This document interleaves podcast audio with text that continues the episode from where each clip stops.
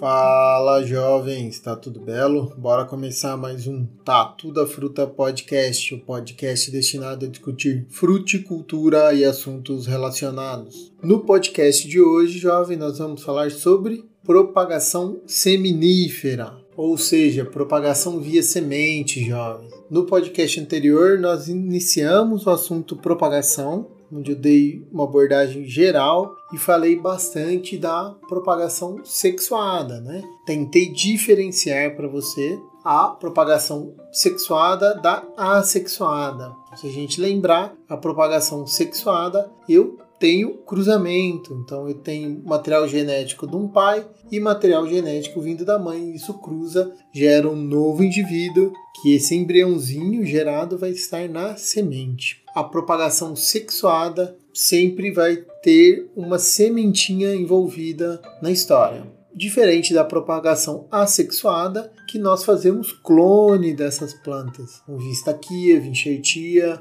via técnicas de mergulhia ou cultura de tecidos, ou mesmo via sementes, mas aí tem algumas técnicas especiais e características genéticas de algumas plantas, que isso é papo mais para frente um pouquinho. Se nós pararmos para pensar que a propagação sexuada, né, é o cruzamento de duas plantinhas, uma macho e uma fêmea, isso só para ilustrar, já lembrando que grande parte das plantas são monóicas, ou seja, possuem os dois sexos do mesmo indivíduo. Então tem flor masculina ou flor feminina ou flor completa, tá? Mas como mecanismo na natureza, grande parte das espécies não consegue se autopolinizar, ou seja, o pólen da flor masculina fecundar o pólen da flor feminina. Isso para quê? Se vocês prestaram atenção no episódio anterior, a planta, a natureza tem essa estratégia para fomentar, para gerar variabilidade. Então, a seleção natural ela só funciona por conta da variabilidade. Dentro de nós seres humanos, nós somos diferentes dentro de uma mesma família, há diferença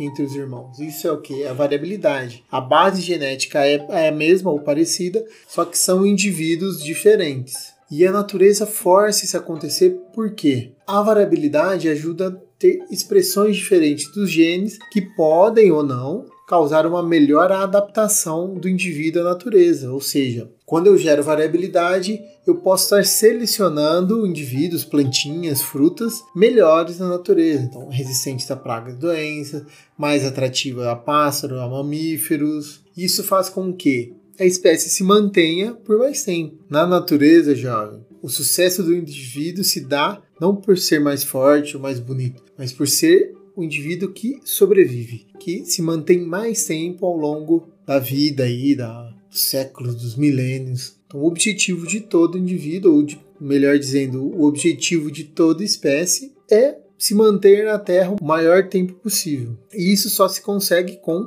variabilidade, indivíduos diferentes que vão mudando ao longo do tempo, mas não perdem a característica da espécie de forma drástica. Se nós olharmos num período de tempo bem grande, pode ser que vejamos mudanças bem drásticas, mas no curto período de tempo as mudanças são mínimas ou pequenas, a menos que ocorra uma mutação, que é uma geração de variabilidade por um erro de multiplicação de célula tá? que não vem ao caso nós falarmos agora. Quando a gente falar um pouquinho mais de melhoramento de plantas, a gente aborda mais esse tema. Então, jovem, voltando para a nossa propagação seminífera, que usa sementes, a grande parte das nossas sementes contém um indivíduo único. Ele é um caqui, ele é uma laranja, um, um caju, seja lá a fruta que veio na cabeça de vocês, já. Mas ele tem alguma mudança em relação à planta mãe e a planta pai. E isso, quando nós propagamos é, no quintal, não tenho pretensão de ter a fruta mais gostosa ou de sobreviver do cultivo comercial dessa frutífera, isso aí não tem problema nenhum,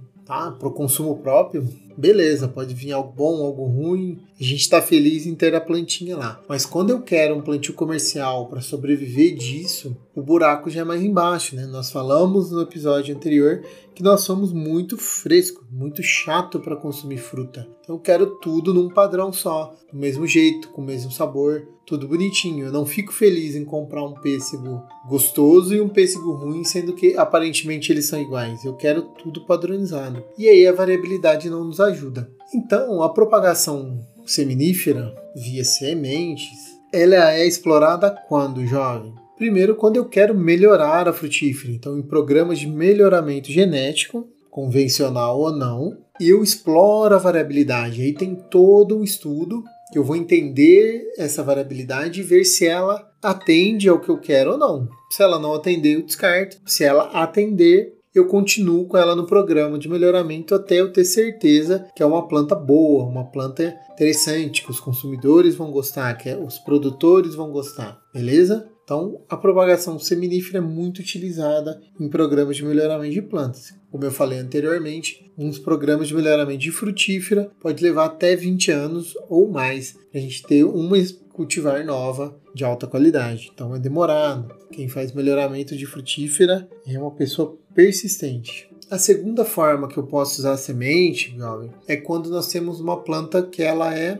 autógama, ou seja, ela se autopoliniza. Essa tu, você não falou que toda vez que tem propagação via semente é cruzado? Sim, mas tem plantas que têm uma taxa de autofecundação, ou seja, a flor feminina e a flor masculina dela são compatíveis ou amadurecem no mesmo tempo e ela consegue se polinizar. Então não tem problema algum. Isso faz com que, que a variabilidade diminua. A variabilidade diminuindo, eu tenho um padrão maior do produto, da planta, do, das características que eu quero nela. Então, plantas que se autopolinizam, a variabilidade tende a diminuir. Vai ter um certo grau de variabilidade? Vai. Mas é um grau que não chega a ser depreciativo ao mercado consumidor. Então, nós podemos aproveitar disso. O terceiro ponto é quando essas plantas não são propagadas de forma eficiente de forma vegetativa, via estaquia, via garfagem, via mergulhia ou via outro método que vai clonar ela. Então não é interessante, é muito caro fazer um clone dessa planta para propagar. Às vezes inviabiliza o processo de produção por ser caro, muito difícil de, de propagar isso aí. E aí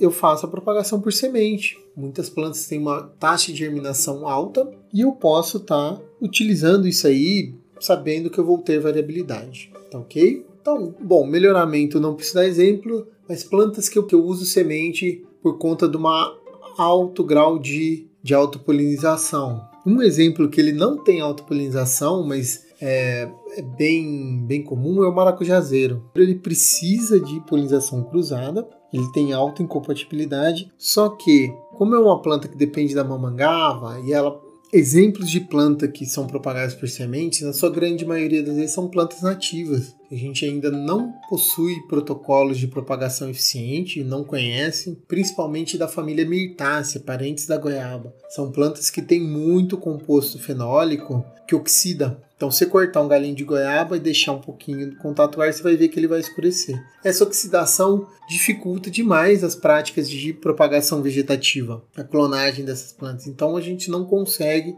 fazer isso bem. Então, nós utilizamos as sementinhas delas ali e propagamos.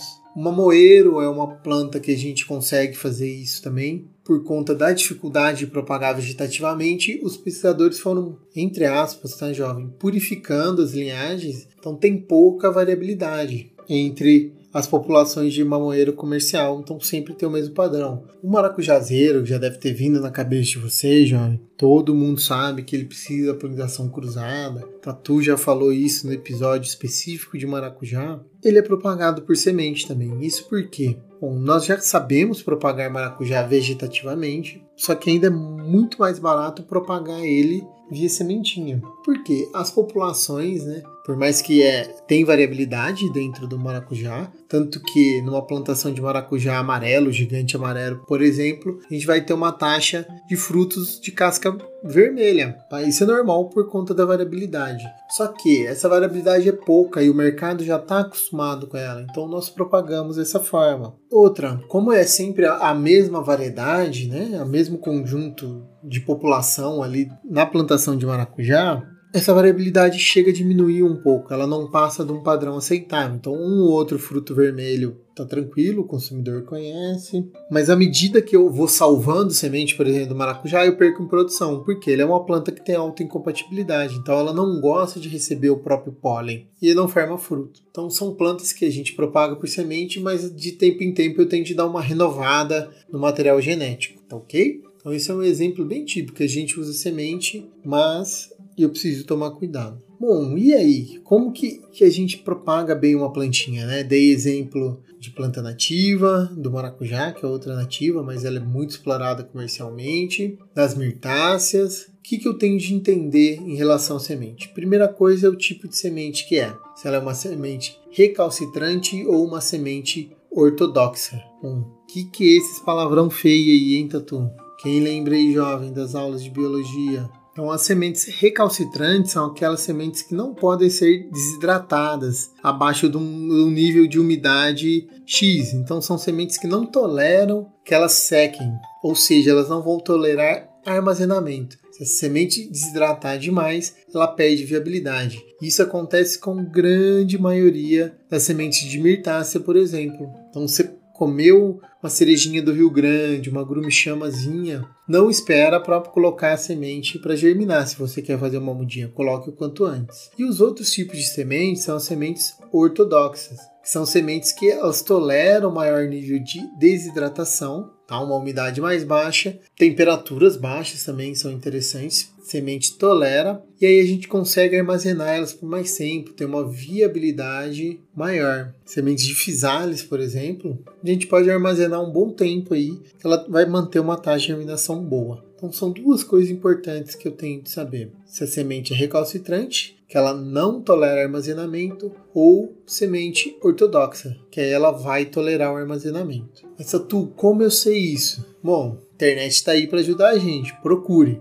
E a segunda opção é a gente testar. Então guarda um pouquinho, planta uma, planta outra. Mas hoje, para uma grande parte das plantas, nós temos esse tipo de informação. E a melhor opção de todas é assim: não espera. Não paga para ver, para você não correr risco de perder sua semente. Ok? Você tem a oportunidade, já tirou ela do fruto, limpou da polpa, coloque germinar. Tranquilo, jovem? Então, primeira coisa que a gente tem que saber. O que, que é a segunda coisa? Como eu vou limpar essa semente, né? Então falei que a gente pode armazenar ou não, depende do tipo, mas para tirar ela do fruto, o que, que eu tenho que tomar cuidado? Bom, a maior parte das sementes não foram feitas para germinar dentro do fruto. O processo natural é o frutinho cai na terra, ele apodrece, tem toda aquela lenda dele fertilizar a terra todinha, que ele tem todos os nutrientes que a planta vai precisar. E à medida que ele vai degradando, a semente fica exposta e ela germina. Ou senão a semente é comida por algum passarinho, por algum bichinho, passa dentro do corpinho dela todo, passa por todo o estresse lá, que a hora que ela tem a condição ideal,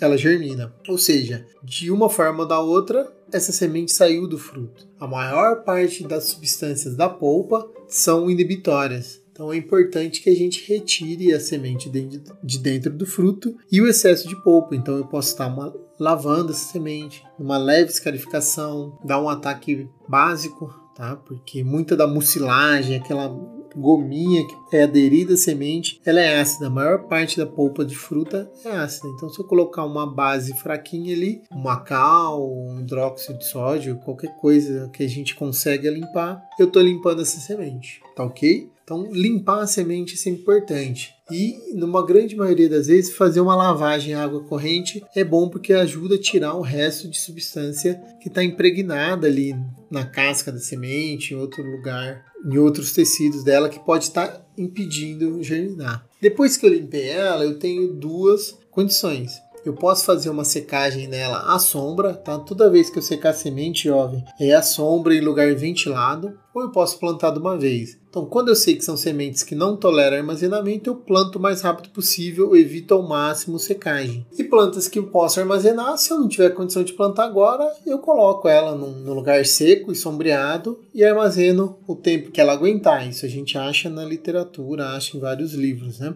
Algumas sementes eu posso até guardar dentro da geladeira, que ajuda a armazenar ela por mais tempo. Frio diminui o metabolismo, lembrando que a semente é um organismo vivo, tem um embriãozinho lá, um bebezinho ali dentro que vai virar uma plantinha, que ele respira, ele gasta energia, igual qualquer bebezinho. Então, se eu colocar ele numa condição fria, ele vai fazer isso em menor quantidade. Eu aumento a viabilidade dessa semente ao longo do tempo. Bom, para ambos os casos, quando eu for colocar germinar, o que eu tenho de prezar muito bem? Então, um substrato e um recipiente que protejam da luz. Grande parte das sementes, principalmente frutíferas, não precisam de luz para germinar. Então, às vezes a luz, a incidência de luz até inibe a germinação, então eu preciso cobrir. E eu preciso da água, então é um substrato que ele vai armazenar bastante água, mas ele também vai drenar. A semente não pode ter água em excesso, por quê? Porque senão ela apodrece. Ou algum fungo oportunista pode usar essa água para se desenvolver e prejudicar a semente. Tá? É um dos motivos que nós tentamos hidratar sementes para armazenar. Ela tendo menos água, menos chance dela mofar, embolorar, tá? Mas quando eu coloco para germinar, jovem, nada disso. Eu preciso dar água para a planta de forma que ela comece a embeber. O primeiro processo da germinação é a embebição. Então a planta vai beber bastante água para ela ficar túrgida, para ficar cheinha. E dela cheinha, ela começa a ativar as enzimas, ativar o metabolismo e inicia o processo bioquímico de germinação. Então é igual a gente, jovem. Tá, tu tá na fase querendo ficar slim, fica vendo esses coaches aí de emagrecimento, esses bombadão na academia, e tudo que eles falam é o quê? Primeira coisa, bebe água. Se não tiver água, teu organismo não funciona direito. E a sementinha, o embriãozinho, a mesma coisa. Se ele não tiver água, as enzimas que ele produz não vai conseguir digerir o tecido de reserva da semente, que é o que vai dar energia para ele começar a multiplicar e desenvolver. Então, eu tendo água, esse processo começa aí, a planta embebe, o embrião fica reativado, vamos falar que o metabolismo dele acelera e ele começa a se multiplicar, que é a segunda fase. A partir desse momento, ele vai multiplicando, ele começa a desenvolver o que? A radícula e a caulícula. A radícula é a raizinha que vai sair e é o que a gente considera a partir do momento que ela conseguiu colocar a radícula para fora da semente, a gente fala que a germinação ocorreu. A partir disso, se tudo correr bem, a sementinha vai continuar gastando a reserva ali do cotilédone, do, do, do tecido envoltório da semente, até que ela consiga jogar a primeira folhinha para fora, formar a segunda folhinha e começar a fazer fotossíntese. E a partir do momento que a plântulazinha fez fotossíntese, o processo de germinação está estabelecido. Viu que lindo, jovem? Fácil, muito fácil fazer uma plantinha ser propagada via semente. Né? Quem já fez a experiência do feijão no algodãozinho sabe o que eu estou falando. E todo o processo de germinação é mais ou menos esse processo. Porque eu estou falando mais ou menos para eu não levar xingo dos professores de sementes. Então, jovens, esses são os cuidados básicos que eu preciso para propagar uma planta por semente. Lógico que eu tenho vários outros fatores, né? Do jeito que eu falei, ficou bonitinho. Ainda tentei botar alguns termos diferenciados ou algumas visões diferentes ao longo da fala para trazer. Mas basicamente é isso. Eu preciso saber se eu consigo armazenar bem uma semente, se ela é recalcitrante ou ortodoxa.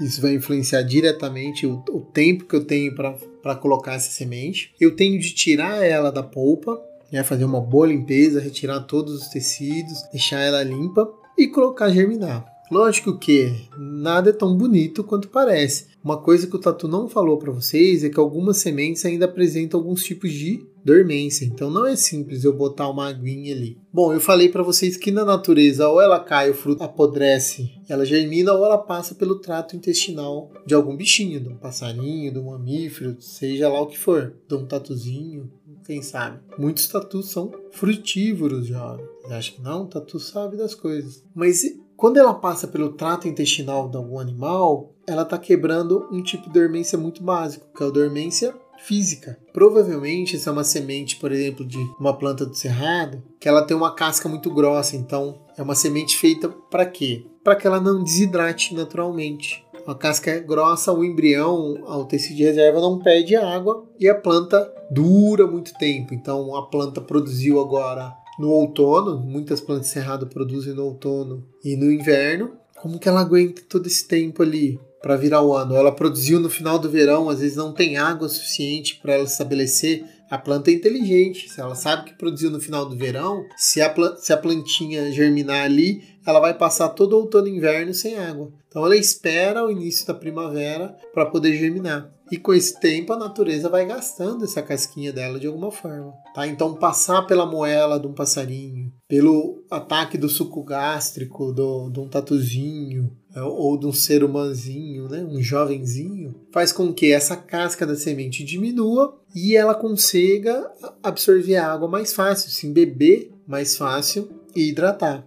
Outro tipo de dormência física que nós temos são as plantas de caroço. O pêssego, por exemplo, tem todo aquele caroço duro ali que protege a amêndoa que está lá dentro, protege tanto da desidratação como do frio. Então ela vai ficando lá e ela vai rachar quando? Pelo esquenta esfria, esquenta esfria, esquenta esfria. A amplitude térmica que esse carocinho tá lá, numa época é muito quente e ali não pode germinar porque vai desidratar tudo. Aí depois vem muito frio. Então nessas mudanças bruscas de temperatura, uma hora a casquinha quebra, o caroço quebra e a amêndoa tem condição de absorver água e germinar. Isso normalmente ocorre no início da estação chuvosa do próximo ano, beleza? Então nós temos de ficar atento a esse tipo de dormência. E o segundo tipo de dormência que nós temos, jovem, é uma dormência química ou causada por alguma substância presente em grande quantidade na, na semente que vai impedir a germinação. Isso pode ser porque eu não lavei direito o fruto, então tem resto de polpa, ou porque impregnou tanta substância da polpa na casca que impede. Então eu posso trabalhar isso com algum trabalho físico, por exemplo, expondo essa semente a uma alta temperatura para degradar essas substâncias, mas isso por baixíssimo tempo. Ou eu posso colocar algum hormônio promotor. Normalmente sementes que não germinam, elas têm muito etileno ou ácido abscísico, que são inibidores da germinação. Eu posso tratar ela com giberelina, por exemplo, para que essa semente seja estimulada a produzir, que o embrião produza, para ele pegar no tranco ali e desenvolver. E o terceiro e último tipo de dormência, jovem, é do embrião imaturo. Tá? Às vezes não deu tempo do, do embrião ficar maturo e o fruto já foi comido ou o fruto já amadureceu e pronto, ele está imaturo. Eu não tenho uma incubadora para colocar esse embriãozinho para ele terminar de desenvolver. Em algumas condições, com algum estresse, ele até desenvolve. Então é muito comum fruteiras de clima temperado terem embrião imaturo, mas com estresse térmico de frio ele pode desenvolver, ou se não, eu vou aplicar um hormônio. Né? Hoje, com tecnologia, nós conseguimos fazer resgates de embrião. Enquanto ele está imaturo, eu coloco ele na nossa incubadora, que é um tubo de ensaio com tudo que ele precisa, a gente consegue desenvolver. Na natureza é mais difícil. Então, no embrião imaturo, pode ser que ele não está maduro porque a condição não está favorável, então a planta mãe ele não terminou de se envolver, então eu estresso ele, por exemplo, dando frio, para esse embrião. Isso é muito comum em plantas de clima temperado. Ele fica quietinho lá, ele está imaturo porque a condição ainda não está boa. Então ele vai sentindo a condição, aquele frio extremo, e vai ficando quietinho. A hora que ele vê que o frio começa a diminuir, ou que ele já, já somou todas as horinhas de frio que ele precisa e já atendeu isso, ele termina de se desenvolver, porque ele sabe que já passou tanto frio que já já veio o calor e ele pode se desenvolver. Show? Quando isso acontece, a gente força a barra com um hormônio ou com colocar ele numa incubadora mesmo, que é o resgate de embrião. Isso é muito comum para melhoramento de cultivares precoces. Normalmente uma cultivar precoce a polpa amadurece primeiro que o embrião e aí a gente precisa usar dessas técnicas. Beleza, jovem? Depois que eu fiz isso, quebrei essas dormências, é o velho processinho de sempre. Lavei bem, coloquei num bom substrato, um bom recipiente, dei água e aí a coisa vai para frente, tá bom? E o ideal é sempre eu semear numa condição que eu não vou ter estresse, então que eu vou ter água disponível, que eu não vou ter baixas temperaturas, eu vou ter uma boa luminosidade, que aí eu tenho uma boa formação de plântulas. Fechado, jovem? Então é assim que nós propagamos as plantas por sementes. Ainda tem mais alguns usos, mas eu vou deixar para o podcast de enxertia. Muitas plantas hoje a gente usa semente como porta-enxerto, mas isso é lá para frente. Então, jovem, agradecer você. Lembrando sempre que der, compartilhe nossos episódios com os coleguinhas, né? Junto com o episódio, mostra para ele que o Tatu tem Instagram, Facebook, TikTok, LinkedIn. Tem até um e-mail, meio paradão, mas tem um e-mail. Precisando é só mandar mensagem pra gente lá que a gente responde. Fechou, jovem? Um abraço e até semana que vem.